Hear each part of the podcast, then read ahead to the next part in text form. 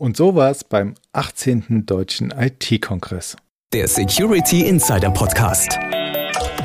Der Podcast für Security-Profis mit Infos, News und Meinungen rund um IT-Sicherheit. Und hier sind Peter Schmitz und Dirks Rocke. Hallo und herzlich willkommen zum Security Insider Podcast. Für Sie am Mikrofon ist Dirks Rocke und bei mir im virtuellen Studio sitzt wieder Peter Schmitz, Chefredakteur von Security Insider. Hallo Peter, grüß dich. Hallo Dirk und hallo liebe Zuhörerinnen, Zuhörer und Zuhörenden. Ich freue mich wie immer, dass Sie auch dieses Mal wieder dabei sind bei unserer neuen Podcast-Folge, wobei ich mich dieses Mal sogar noch ein kleines bisschen mehr freue. Denn äh, weißt du was, diesen Podcast zu was ganz Besonderem macht, Dirk? Ähm, äh, die Frage war jetzt aber nicht abgesprochen, oder? Nee, ich dachte mir, vielleicht kommst du drauf. Nein, pass auf. Das ist heute unser 50. Security Insider Podcast. Wahnsinn, oder? Dass wir schon seit dem 2. Juli 2019 mit dem Podcast auf Sendung sind und diese tolle Zahl an Episoden zusammen gemacht haben.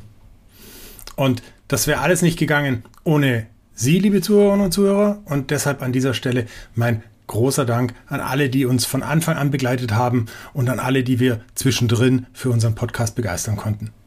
Ja, so, aber jetzt genug der Feierlichkeiten. Genau. Medias Res.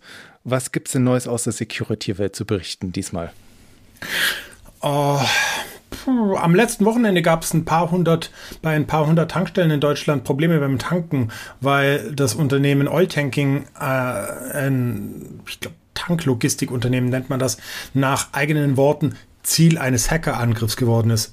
Wenn wir realistisch sind, dann war es sehr wahrscheinlich einfach nur ein Ransomware-Angriff, durch den wohl die Belieferung von ah, knapp irgendwas um die 230 Tankstellen, vor allem in Norddeutschland, ins Stocken geraten ist. Das ist eine interessante Sache, die du da ansprichst, weil die hatte auch der BSI-Präsident Arne Schönbohm ja als Thema für die Eröffnung des 18. Deutschen IT-Sicherheitskongresses aufgegriffen als ein Beispiel für eine deutlich gestiegene Gefährdungslage und eine zunehmende digitale Verwundbarkeit, sei es jetzt Ransomware oder was anderes gewesen. Gesprochen hat er dabei übrigens von einem Angriff auf die Mineralöldistribution in Deutschland. Das klingt jetzt nach deutlich mehr als nur nach einer trockenen Zapfsäule, oder? War es denn wirklich so schlimm? Ja, das klingt jetzt wahrscheinlich viel dramatischer, als es tatsächlich ist. Es ist zwar tatsächlich so, dass bei dem Unternehmen wirklich das komplette B- und Entladesystem betroffen ist, sodass also wirklich keine Tanklastzüge die Kunden beliefern können. Aber man muss auch wissen, dass Oil-Tanking nur eines von ich glaube, es waren 26 Tanklogistikunternehmen in Deutschland ist und neben mittelständischen Unternehmen wohl eine vergleichsweise kleine Menge an Tankstellen, äh, vor allem des äh, Großkonzerns Shell, beliefert. Und die Auf Auswirkungen sind also überschaubar und können aktuell wohl auch gut von anderen Zulieferern noch aufgefangen werden.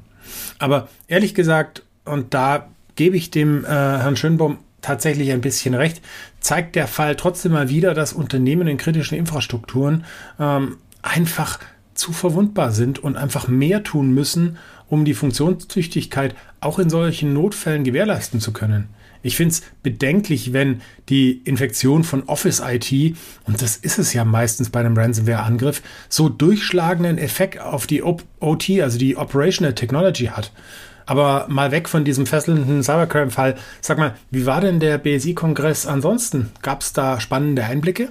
Da gab es etliche spannende Einblicke und so weit weg muss man uns jetzt von dem Fall gar nicht bewegen, weil mir persönlich ist aufgefallen, dass dieses Thema um die Resilienz, also die, die Stärke, die Zuverlässigkeit von Systemen da immer wieder aufgetaucht ist im Zusammenhang mit IT-Sicherheit in Unternehmen. Und das gleiche würdigen und das fand ich auch interessant, das vernimmt man ja derzeit auch immer wieder, wenn es um den schwelenden Konflikt zwischen Russland, Ukraine und der westlichen Welt geht, also Resilienz. Und da sieht man dann schon wieder dieses Zusammenspiel, also die IT-Sicherheit muss resilient sein, aber auch Staaten müssen resilient sein, um sich gegen Angriffe zu wehren. Ja, und den Konflikt, den ich jetzt gerade genannt habe, mit der Ukraine und Russland, den hatte auch Bundesinnenministerin Nancy Faeser in ihrem Grußwort angesprochen, als sie sich auf ein Defacement von Webseiten zentraler Organisationen in der Ukraine bezog. Und in deren Folge sei es dann zu Falsch- und Warnmeldungen gekommen, die verbreitet worden seien, um die Bevölkerung zu verunsichern. Und um das Ganze abzuwehren, hat dann auch das BSI der einstigen Kornkammer der Sowjetunion konkrete Hilfe angeboten. Aber wie weit das jetzt gedient ist, das hat sie nicht gesagt. Also das ist jetzt wohl ja so, so ein Goodwill-Angebot, wie es klang. Nichtsdestotrotz hat für mich dieses Grußwort von der Innenministerin auch eine ziemlich schwierige Gemengelage aufgezeigt, denn die Ministerin bezog sich in der Rede eben nicht nur auf die IT-Sicherheit im Unternehmenskontext, wie wir ihn halt immer thematisieren für unsere Zuhörer und für unsere Leser, sondern es ging auch um die gesellschaftlichen und politischen Kontexte, die damit mehr oder weniger verwoben sind und sich gar nicht so leicht davon trennen lassen. Das zeigten auch einige Fachbeiträge auf dem Kongress. Jetzt lass uns gleich mal konkret werden. Ein Beispiel. Und zwar der Klaus Mochalski von der Rebo AG referierte etwa über die Cyberrisiken in Energieversorgungsunternehmen. Ja, der spannende Punkt dabei waren dezentrale Energieanlagen. Das klingt jetzt wieder sperrig. Was ist das? Das sind Photovoltaikinstallationen auf den Dächern von den Leuten, Ladestationen für Elektroautos oder Energiespeicher, die jetzt halt auch im Rahmen der Energiewende häufiger zum Einsatz kommen. Ja, und diese kleinen Anlagen, die sind ja an sich jetzt nicht unbedingt als kritische Infrastruktur zu bewerten. Kritisch wird es aber dann, wenn tausende solcher Anlagen gleichzeitig angegriffen werden und das dann Auswirkungen auf diese ganze Netzinfrastruktur hat.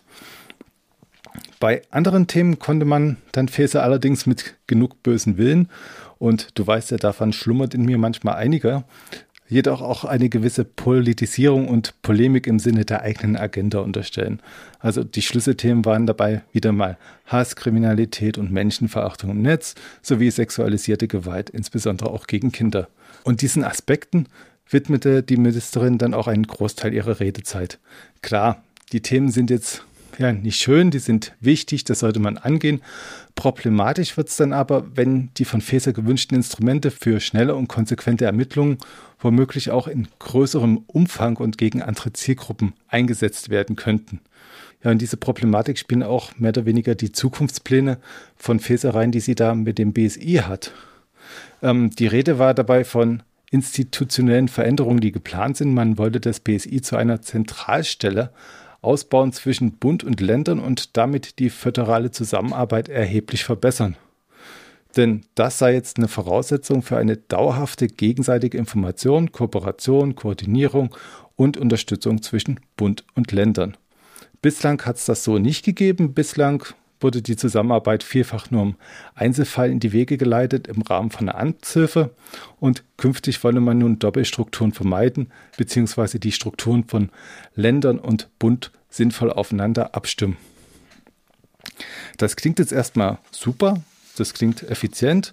Kooperation, Zusammenarbeit ist ja immer gut, aber ich sehe durchaus wieder mögliche Gefahren für die demokratische Willensbildung und föderale Strukturen, wenn das Ganze wirklich zu sehr zentralisiert wird und auf eine Stelle gemünzt. Aber die Vereinbarkeit dieser oftmals gegensätzlichen Zielstellung hatten wir auch bereits schon mal diskutiert, und zwar in unserem Podcast mit dem Bundes-CIO Markus Richter. Ähm, apropos Diskussion, diskussionsfreudig ging es auch auf dem IT-Kongress zu. Da bin ich jetzt auf jeden Fall mal auf einige Beispiele gespannt. Die habe ich mir natürlich auch schon überlegt. Und bleiben wir doch gleich bei der Frau Feser. So ziemlich im Anschluss sprach die Frau Iris Blöger, ihres Zeichens Mitglied der Hauptgeschäftsführung Bundesverband der Deutschen Industrie e.V., kurz als BDI bekannt. Ne? Blöger lobte zwar die Ministerin und meinte, die Wirtschaft werde sich ihrer Verantwortung stellen, aber Cybersicherheitsmaßnahmen für Unternehmen müssten auch umsetzbar, risikoadäquat und zielführend sein. Da kommt schon wieder so, ein, so eine gewisse Kritik raus. Und außerdem sei auch eine Digitalisierung in der Verwaltung überfällig. Und damit zieht sie auch auf das Ministerium der Nancy Faeser. Und dabei übte sie dann auch Kritik an den derzeit vorgeschlagenen Ausnahmen in der geplanten NIS-2-Richtlinie auf europäischer Ebene. Diese Ausnahmen, dafür bemühte sie wieder eine ziemlich aktuelle Analogie, ähm, denn mit solchen Ausnahmen sei es ja fast so, wie wenn man als Genesener im parlamentarischen Raum besser geschützt sei als auf der Straße. Ja, diese Polemik jetzt mal beiseite. Blögers Wunsch lautet, ganz in Anlehnung an das Kongressmotto, das Thema Cybersicherheit müsse auch im Bundesinnenministerium zur Chefinnen-Sache erklärt werden. Und Jetzt schloss dann Plöger auch irgendwann ziemlich suffisant und ambivalent mit den Wünschen für einen guten und erkenntnisreichen BSI-Kongress. Und ob diese Wünsche jetzt dem Publikum allgemein oder exklusiv nur der Bundesinnenministerin galten, das war jetzt für mich nicht wirklich ganz eindeutig klar. Das wäre jetzt das erste Beispiel gewesen. Ich hätte noch ein zweites. Und da geht es um die Übergabe des ersten IT-Kennzeichens an den E-Mail-Anbieter mail.de. BSI-Präsident Arne Schönbohm ließ sich dazu wie folgt zitieren. Wir geben mit der Verleihung ein deutliches Signal an den Verbrauchermarkt, dass Informationssicherheit ein wichtiges Argument für die Kauf- und Nutzungsentscheidung bei IT-Produkten ist. Wir sind überzeugt, dass wir mit dem IT-Sicherheitskennzeichen einen deutlichen Schritt zu mehr Sicherheit für die Verbraucherinnen und Verbraucher im Internet machen. Ja, und ob dieses IT-Kennzeichen wirklich so ein deutlicher Schritt hin zu mehr Sicherheit ist, ja, das bezweifelte dann Professor Dr. Melanie Volkhammer vom Karlsruher Institut für Technologie auf einer Podiumsdiskussion auch auf dem IT-Sicherheitskongress. Und sie meinte, so ein Siegel könne Laien eher verwirren. Also man denke nur an die ganzen Bio-Siegel, die man so im Supermarkt sieht. Und da weiß man auch nicht, ist das Bio oder ist das nur Greenwashing? Und ihr Vorschlag war, man müsse sich darauf verlassen, dass die Produkte, die man denn erwirbt, ein gewisses Mindestmaß an Security und Privacy liefern. Also ob mit Siegel oder ohne. Das muss geliefert werden, wenn das verkauft wird.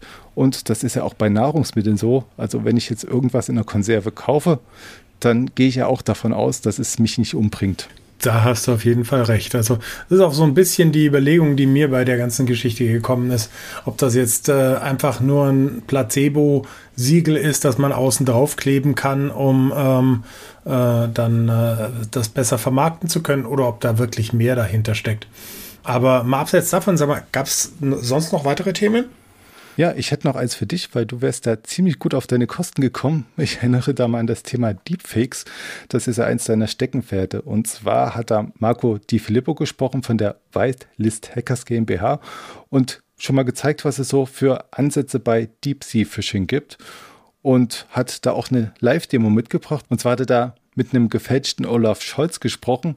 Und das in Echtzeit. Da haben die sich so einen Termin ja, für ein Bier im Kanzleramt ausgemacht. Das war sehr ja, amüsant. Also man hat zwar gesehen, dass der Olaf Scholz noch der falsch ist, aber das war schon ziemlich nah dran. Ähm, Matthias Neu vom Bundesamt diskutierte über mögliche Abwehrmechanismen für Deepfakes.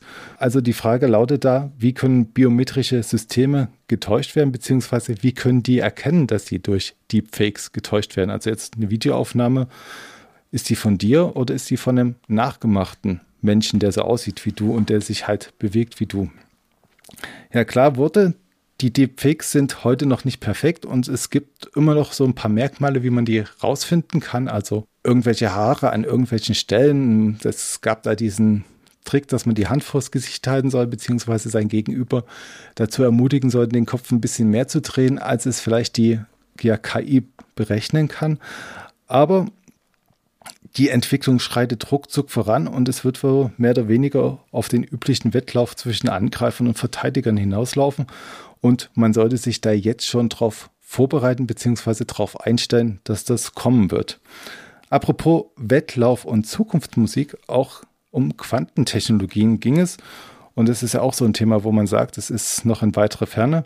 Aber diesmal habe ich sogar mal verstanden, warum das Thema heute schon richtig relevant ist und warum man sich damit beschäftigen sollte. Ach komm, sag echt. Ja, ich sag echt. Ähm, und ich frage dich, ähm, kennst du Moskau's Theorem? Das war jetzt auch nicht abgesprochen. Ähm, also, ich glaube, das Einzige, was ich zusammenkriege, ist, dass es um Quantencomputer geht. Genau, du hättest ja eiskalt sagen können, natürlich kenne ich das, aber für unsere Zuhörer könntest du es ja vielleicht nochmal. Und das mache ich jetzt auch. Und zwar hat es Oliver Sendel vom BSI ganz gut erklärt. Wir stellen uns vor, weißes Blatt Papier und drei Variablen.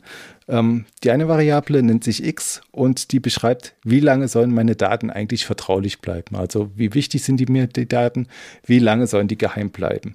Dann gibt es noch eine Variable y die stellt die Frage, wie lange würde denn die Umstellung auf eine Postquantenkryptographie dauern? Also meine klassische Kryptographie von heute, die von dem Quantencomputer angreifbar wäre, wie lange würde das brauchen, bis ich die umstelle auf ein sicheres Verfahren? Und die dritte Variable heißt Z und die stellt die Frage, wie lange wird es eigentlich dauern, bis wir wirklich leistungsstarke Quantencomputer haben? Und das ist je nach Prognose schon ab 2030 der Fall, glaube ich. Und mit diesen drei Variablen kann man jetzt eine einfache Rechnung aufstellen.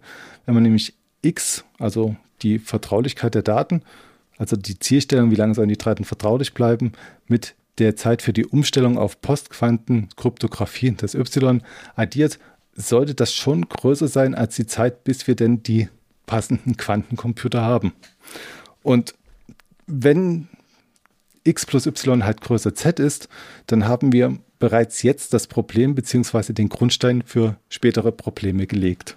Das klingt spannend, aber auch ziemlich trocken.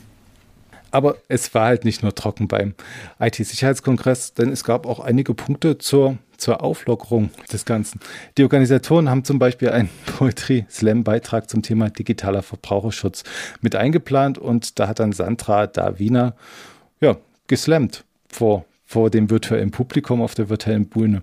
Und es gab auch immer wieder eingeblendete Musikbeiträge mit Moritz Simon Geist. Und zwar war das im Grunde genommen elektronische Musik, allerdings wurde die ausschließlich mit Robotern erzeugt. Also er hatte da so, so Aktuatoren, also Relais, äh, alte auseinandergeschraubte Festplatten, die sich da bewegt haben. Dann hatte er so Motoren mit Bürsten, die an ja, verfremdeten Instrumenten gearbeitet haben und das hat er alles kombiniert und da ist wunderbare Musik rausgekommen und das war jetzt nicht nur was fürs Ohr, sondern das war auch was fürs Auge, weil man halt gesehen hat, wie sind die Töne entstanden, was hat er da gemacht und wer gesagt hat, die Quantentheorie und das andere ist alles zu trocken, der hat da zumindest ein bisschen Entspannung und Auflockerung erhalten. Das klingt richtig cool, ja. Und äh, jetzt mal so komplett Überblick über den ganzen Kongress. Was hat dir am besten gefallen?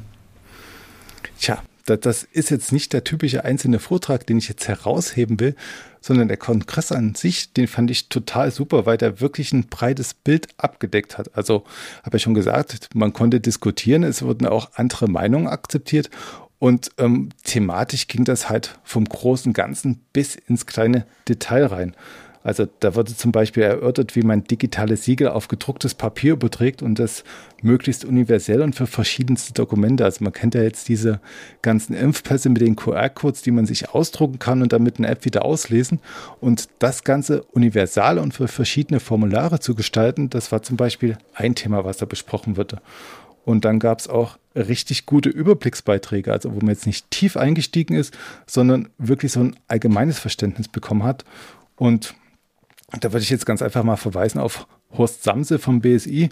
Der hat halt echt einen guten Abriss geliefert, wie das BSI entstanden ist und wie dann halt die ganze Gesetzgebung ähm, ja den Rahmen gebildet hat, wie es flankiert ist, wie es dann halt so weiterging. Und ja, jetzt nochmal richtig tief ins Detail ging es zum Beispiel mit Dr. Katharina Bräunlich und das bis auf die Ebene technischer Richtlinien. Und da hat sie zum Beispiel gesprochen über den, jetzt wird es wieder ein bisschen sperrig, über Vorgaben für den sicheren und interoperablen Betrieb von kooperativen, intelligenten Transportsystemen im europäischen Anwendungskontext. Hast du da eine Idee, was das sein könnte? Äh, nein. Keine Ahnung das war auch nicht abgesprochen. Ne? Nein. und zwar ging es da um die Kommunikation zwischen Autos und Verkehrsinfrastruktur. Normalerweise stellt man sich da immer nichts vor. Also es wird zwar immer so gesagt, die autonomen Autos, die brauchen schnelle Netze und das muss alles sicher sein. Aber was da alles passieren kann, das hat sie halt mal angeschnitten. Also dass dann zum Beispiel Autos sagen, da vorne ist eine Unfallstelle. Oder ich bin jetzt ein Einsatzfahrzeug von Polizei und Feuerwehr. Und diese Kommunikation muss sicher sein, weil sonst könnte man damit halt echt Schindluder treiben, beziehungsweise auch den Verkehr gefährden. Also wenn man jetzt sagt, da ist ein Unfall und dann ist da keiner und dann bremst das halt Auto halt abrupt, dann hast du halt schon potenziellen Unfall. Mhm. Und ja, noch ein Beitrag, der so richtig tief ins Detail ging, wo man eigentlich sich normalerweise aus freien Stücken nicht damit beschäftigen würde, aber es war halt echt ein guter Beitrag, kam von Dr. Brian Niehöfer von der TÜV Informationstechnik GmbH und der hat da so einen Einblick geliefert, ähm, wie die beim TÜV Mobilfunksysteme testen auf Sicherheit, also was da dazugehört, was es da für Standards gibt und was diese ganzen Standards und Prozesse vielleicht auch für Schwächen haben und wie man die noch verbessern könnte, dass man halt wirklich auch einen Test ja, hinkriegt, ein Testprozedere durchsetzt, um wirklich sicherzustellen, dass dann das getestete Produkt wirklich sicher ist. Alles sehr sehens- und hörenswert. Und apropos, bis Ende des Monats kann man sich die Streams vom IT-Sicherheitskongress auch noch beim BSI anschauen. Da kann man sich anmelden und halt alles nochmal anschauen. Ähm, wer das Ganze lieber liest, es gibt auch ein umfassendes PDF mit den Themen des Kongresses zum Download. Also das ist auch ganz nett. Wahnsinn. Also das klingt alles von vorn bis hinten super. Und äh, ganz ehrlich, das macht mich jetzt ein bisschen misstrauisch. Hast du wirklich gar nichts zu meckern? Naja, wenn du mich jetzt so drauf ansprichst, so ein kleines Anekdötchen zu Datenschutz und Sparsamkeit könnte ich schon noch zum Besten geben. Und zwar Hauptperson des Ganzen ist Arne Schönbohm, Präsident des BSI. Und er hat es tatsächlich geschafft, auf der großen Bühne und vor Tausenden von virtuellen Zuschauern das Geburtsdatum der Angehörigen eines Kongressteilnehmers zu verkünden. Und ja, das ist jetzt so ein Geburtstagsglückwunsch auf großer Bühne, ist jetzt nicht der Weltuntergang. Im Kontext seines Amtes und des Kongresses aber fand ich das schon ein bisschen pikant. Ja, also wenn selbst der BSI-Präsident so seine Probleme mit dem Datenschutz hat, dann wundert mich wirklich gar nichts mehr. Aber jetzt mal ein Gesamtfazit von dir, Dirk. Wirst du nächstes Jahr wieder beim BSI-Kongress dabei sein und würdest du unseren Zuhörern auch empfehlen, dahin zu gehen? Das setzt ja voraus, dass es nächstes Jahr wieder einen gibt. Ne? Und das stimmt. Tatsächlich, es gibt einen, weil der Tonus hat sich nämlich geändert. Ähm, seit diesem Jahr ist das nämlich im jährlichen Rhythmus, weil, wie gesagt, der BSI-Präsident hat gesagt, die Bedrohungslage erfordert das, das Interesse ist da. Und mein Interesse ist auch da. Also nach dem, was ich diesmal gesehen habe, keine Frage. Nächstes Jahr bin ich wieder dabei. Das ist spannend, das ist interessant und ich werde mir jetzt auch im Nachgang nochmal die Dokumente zu Gemüte führen. Das sind echt spannende Themen, die man sich wirklich zu Gemüte führen kann. Jederzeit kann ich nur jedem empfehlen. Okay. Danke dir auf jeden Fall, dass du dir für uns die Zeit genommen hast, den IT-Sicherheitskongress zu besuchen. Und ähm, ja, ich bin mir fast sicher, dass wir da nächstes Jahr wieder vorbeischauen. Aber solange müssen Sie, liebe Zuschauerinnen und Zuschauer, natürlich nicht warten, um uns das nächste Mal zu hören. Schon nächste Woche kommen wir mit einem anderen spannenden Thema wieder. Ähm, und zwar, nee, lassen Sie sich einfach überraschen. Und bis dahin, vielen Dank fürs Zuhören. Empfehlen Sie uns gerne weiter und bleiben Sie sicher und gesund. Tschüss. Das war der Security Insider Podcast. Der Podcast für Security-Profis mit Infos, News und Meinungen rund um IT-Sicherheit.